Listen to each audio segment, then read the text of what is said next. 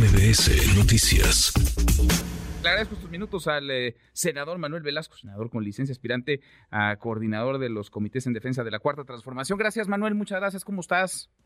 Manuel, buenas tardes, qué gusto saludarte a tus órdenes. Igualmente, muchas gracias por platicar con nosotros. Ya escuchamos el relato, déjame ponerlo entre comillas, la explicación del gobernador de Veracruz, Cuitlagua García. Tú estuviste ahí, a ti nadie te lo platica. ¿Qué pasó? ¿Qué pasó el viernes, eh, Manuel? Yo tuve una gira de trabajo por Coatzacoalcos. Este, llegué eh, por el vuelo comercial, me recibieron los medios de comunicación, incluso hicimos una breve rueda de prensa en Chacaleo, ahí en el aeropuerto. Posteriormente me dirigí a actividades públicas que tuve en el centro de Coatzacoalcos. Y ya cuando iba yo a agarrar la carretera que iba sobre el malecón, no sé, 60, 70 o tal vez 80 kilómetros por hora, este, no había ningún retén, sino se nos emparejaron unas camionetas pick con armas largas, se nos cerraron, este, y, y apuntaron hacia las camionetas. Este, no entendimos por qué, porque pues no nos dijeron cuál era el motivo. Y después de unos minutos, sin decirnos ninguna explicación ni nada, se retiraron. Yo iba en una camioneta Cherokee que no tiene vidrios blindados ni nada. Este, iba conmigo personal que me ayuda con el tema de los medios, las redes sociales, mujeres, que pues evidentemente se asustaron, porque pues no entendíamos qué sucedía. Yo no tengo ningún problema con el gobernador ni con nadie, este, simplemente este, si van a hacer esos protocolos se deben de hacer con cuidado, porque este, puede pasar un accidente si los hacen de esa manera tan agresiva. y, y bueno, pues yo creo que este, los medios de comunicación y todo era público que yo iba en esa camioneta Cherokee. No iba de noche, hay que también aclararlo. Cuando sucedió esto todavía estaba la luz del día, era por la tarde, y estaba yo por tomar la carretera hacia mi tierra, de Coatzacoalcos a, a Veracruz.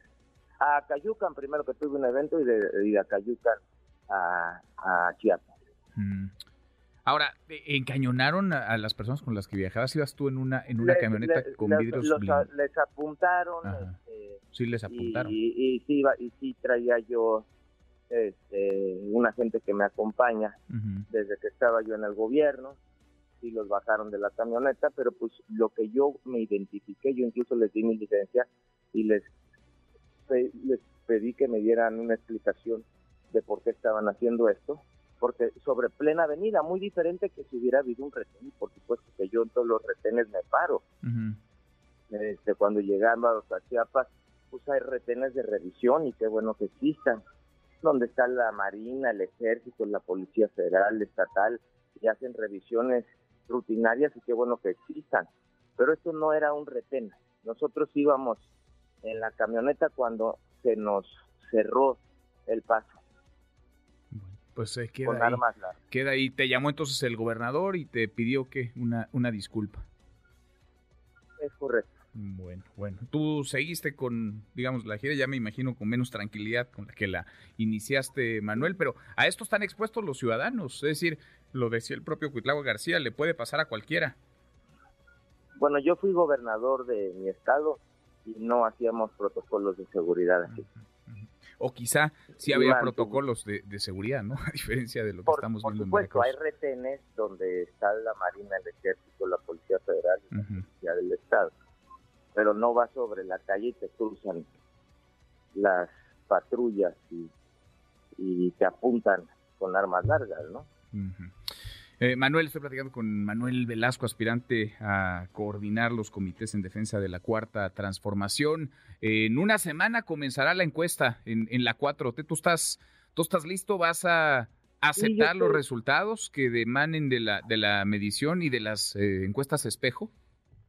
Sí, yo creo que es a lo que todos nos comprometimos cuando nos registramos y nosotros vamos a honrar la palabra, decirte que hemos recorrido los 32 estados del país, que hemos tenido la oportunidad de caminar cerca a la gente, de escuchar sus demandas legítimas de dialogar con ellos. Hemos estado en mercados, barrios, colonias, en los 32 estados del país, en las cabeceras, en las capitales, en municipios al interior del estado. Y nosotros estamos convencidos que el planteamiento que nosotros estamos haciendo es un planteamiento de un gobierno de inclusión.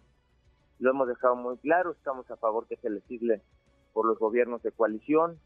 Somos los únicos que hemos presentado una agenda verde basada en cuatro ejes. La conservación, concientización y el cuidado del agua y el combate a la contaminación. Un proyecto que impulsa la renovación generacional para que existan más jóvenes en espacios de participación y un proyecto que tiene como eje continuar con todo lo bueno que se ha hecho en el gobierno del presidente de la República, como es la pensión a los adultos mayores, las becas para los jóvenes, los programas de apoyo a las personas con discapacidad continuar con lo que ha hecho el presidente de México en materia de bienestar social y impulsarlo con la titulación gratuita universal para los jóvenes universitarios, apoyo con útiles escolares cada que inicia el ciclo escolar para las niñas y los niños, y apoyo a las madres solteras que cumplen la doble función de ser padre y madre a la vez, y crear la Fiscalía de la Mujer, que es muy importante para que no queden impunes los delitos que se cometan en contra de las mm. mujeres. Eh, Manuel, déjame preguntarte por último, porque se especuló mucho si la propuesta o las propuestas que tú habías puesto sobre la mesa a través de tu representante eh, para este sorteo, elegir a las casas encuestadas que van a acompañar la medición de Morena, serían afines a Claudia Sheinbaum. ¿Lo son? ¿No lo son? Eh, vaya, tú habrás leído columnas, escuchado no, yo comentarios. No leí columnas. Nosotros nosotros bueno, no leí no leí esa esa acusación que estás haciendo en tu programa.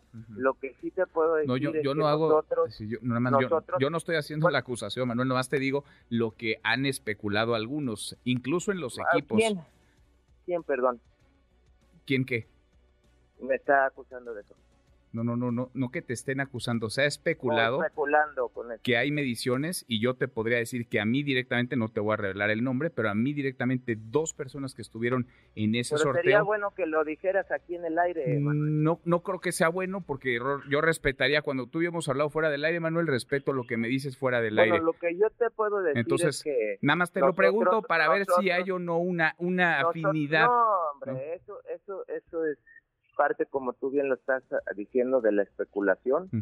Nosotros hemos seguido las reglas de Morena y así lo ha dicho el dirigente nacional de Morena, incluso en las entrevistas que él ha hecho, en donde nosotros hemos en todo momento este, seguido al pie de la letra las reglas que el Consejo de, Morena dictaminó. Mm. Y las encuestas que se propusieron fueron avaladas por el Consejo de Morena.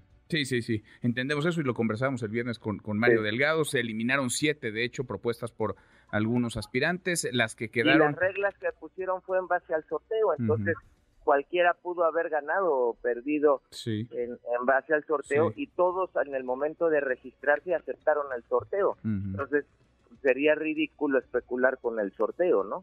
Entonces, no hay ninguna casa encuestadora que se afina a un aspirante o a otro aspirante. Nosotros estamos convencidos que mi proyecto es mejor que el de Claudia, que el de Marcelo, que el de Adán, que el de Ricardo y que el de Gerardo y lo vamos a defender hasta el final. Y nosotros creemos que estamos en una competencia donde cualquiera puede ganar, que no hay que anticipar resultados. Bueno, nada más te lo, te lo pregunto para que quede claro. Las casas encuestadoras que tú propusiste, no son afines, espérame, déjame, no son afines ni a Claudia Sheinbaum, ni a Marcelo Ebrard, ni a ningún aspirante a la candidatura presidencial. No solamente no son afines, son casas encuestadoras que han participado en todos los procesos internos de Morena durante los últimos cuatro años para elegir candidatos a gobernador y dirigencia nacional de Morena. Bueno. Son empresas serias. Empresas serias que no son... Que las acredita su trabajo que no son afines a ningún aspirante. Así es. Bien. Manuel, te agradezco estos minutos. Y hay que dejar una cosa en claro, si me permite, Manuel. Que la encuesta madre es la interna de Morena. Sí, sí, sí. Las otras son espejos. sí, pero son más que espejos acompañadoras del proceso, porque ni van a ser la muestra, la muestra la hace la encuesta interna de Morena, ni van a ponderar. Entonces la encuesta madre es la encuesta interna de Morena. Sí, sí, sí, sí. Para que tampoco se caigan, se caigan especulaciones. Es que son acusaciones muy serias o especulaciones pues las, que, dicen. las que las que mencionaste y por eso es importante también. pero es lo que es lo, que dicen algunos, ¿eh? Entiendo que están nerviosos, no sé si todos, unos más, otros siempre, menos. Siempre, mira, yo lo he dicho, Manuel, siempre cuando entras, yo he sido cinco veces candidato a cargos de elección popular, a diputado local, diputado federal, senador, gobernador por mi estado. Siempre cuando entras en la recta final de un proceso, se empiezan a calentar los ánimos y es muy importante serenarnos, enfriarnos Incluso yo aprovecho tu programa para que nos hagan un llamado a dialogar y que la mesa la encabece el dirigente de Morena, Mario Delgado, quien ha hecho un extraordinario trabajo. No es fácil estar en su posición y pues él recibe reclamos de todos porque todos aspiran a ganar. Pues eso entras a un proceso, a ganar. Y Mario está haciendo un esfuerzo para mantener la unidad, que es muy importante. Y el doctor eh, Alfonso Durazo, quien es el presidente del Consejo, nos debería de llamar a los seis encabezado eh, para que entre compañeros podamos dialogar si existe alguna inquietud, decirnoslas de frente a la cara. Yo estoy acostumbrado a hablar de frente, tú me conoces y yo estaría de, si alguien me tiene que decir algo, pues lo platicamos de frente y se puede subsanar cualquier inquietud que alguna o alguno de los aspirantes tenga en esta etapa final, Manuel. Queda claro, queda clarísimo. Entonces, en una semana arranca la encuesta, vamos a ver, vamos a ver cómo se desarrolla y qué resultados se emanan y seguimos platicando. Como siempre te agradezco, muchas gracias Manuel, muchas gracias por estos minutos. Gracias. Redes sociales para que siga en contacto: Twitter, Facebook y TikTok. M. López San Martín.